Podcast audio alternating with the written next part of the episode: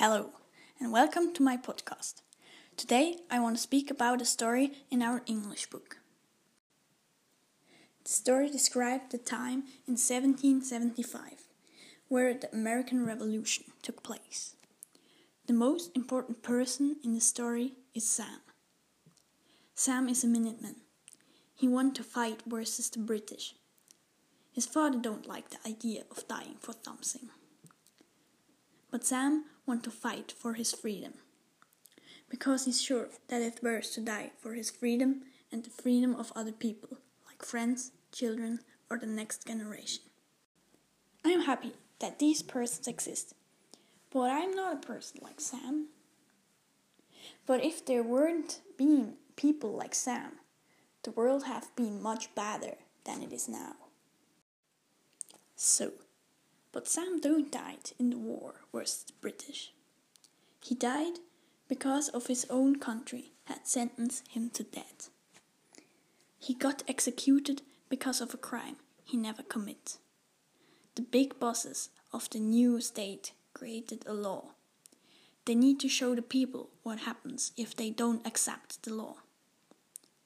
So they punished Sam because they said that he had stolen a cattle he didn't steal the cattle.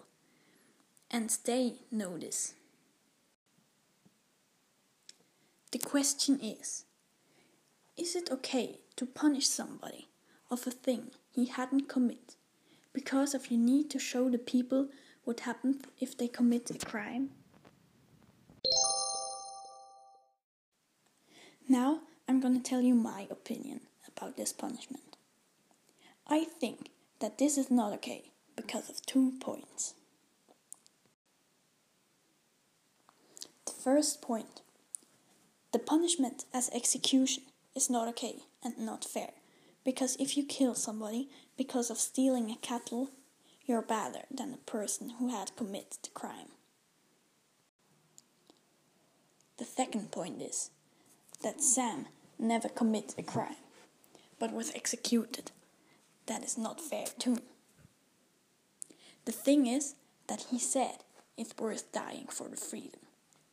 But he died in a prison because of he had achieved the freedom in the war versus the British.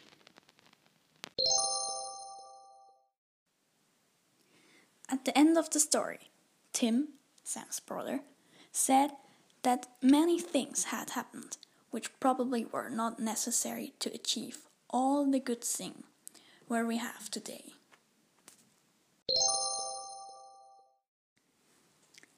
My opinion about that is not like the opinion of Tim. Because we don't know what had happened if all these bad, maybe unnecessary things hadn't took place. Maybe it would be better, but maybe it would be badder. I think that Sam's story made Tim thinking like Tim think. I think that my opinion is different as the opinion of Tim because of the distance of time make me thinking different about the American Revolution. And that was it. My English podcast about the American Revolution in 1775. I really hope you enjoy. Later.